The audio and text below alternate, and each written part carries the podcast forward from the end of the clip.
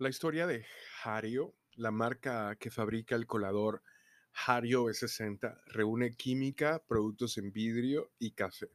Muy parecida a la historia de la Chemex que ya hemos abordado en otro episodio, que fue inventada por un ingeniero químico. Hario fue fundada en Tokio en el año 1921. Comenzó con la producción y venta de productos en vidrio especiales para laboratorios de química y física.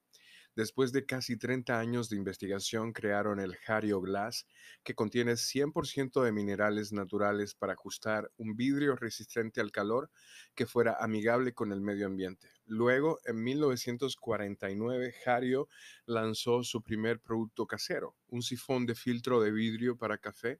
Para el 1957 se había convertido en un sifón de filtro de tela.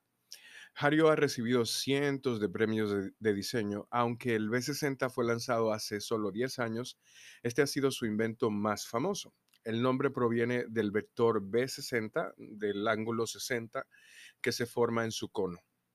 Este método fue elaborado inicialmente en cerámica y vidrio, luego en plástico y finalmente en metal. La última edición del Hario B60 es el cono de goteo de cobre.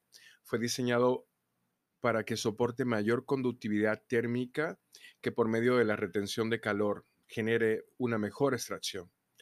El B60 es sensible a muchas variables, de hecho, muchas más de las que otros conos de goteo en el mercado.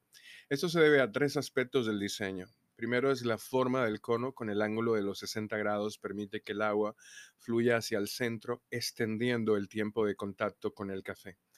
Tiene un único orificio grande que permite modificar el sabor al alterar la velocidad del flujo de agua. Y tercero, tiene estrías en espiral, las cuales suben hacia la superficie y permiten que se libere aire, maximizando la expansión de la molienda del café.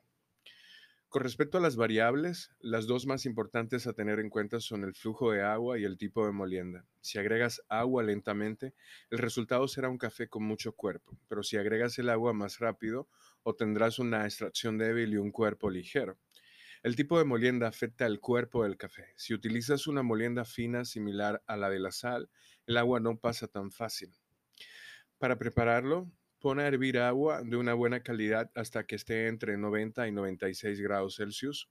Coloca el filtro, enjuágalo bien con agua caliente, descarta el agua. Enjuagar ayuda no solo a remover el sabor a papel, sino también a que el B60 y el recipiente en sí se calienten. Si estos no están calientes, la temperatura baja rápidamente y no se extrae el café de la forma adecuada. Es un asunto de balance de energías.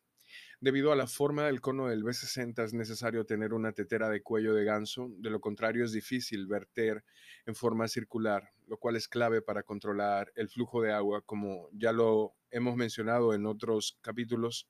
Es muy, muy importante tener este tipo de dispositivos. Comienza a vertir el agua, el doble de cantidad de agua que hay en tu eh, café. Por ejemplo, si tienes 30 gramos de café, utilizarías 60 gramos de agua y luego vas a dejar que se expanda durante unos 30 o 45 segundos. Luego de esperar ese tiempo, vas a empezar a, verter en círculos. El tamaño de la molienda y el flujo del agua inciden en la cantidad y tiempo del vertido. Por lo general, debería ser entre 2, 3.5 minutos máximo, 4 cuando es una cantidad de café bastante grande, ¿no?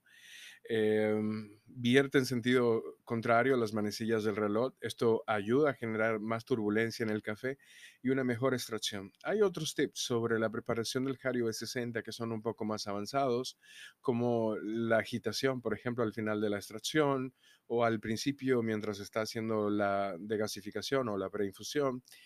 Pero estos son tips avanzados que vamos a tratar en próximos capítulos.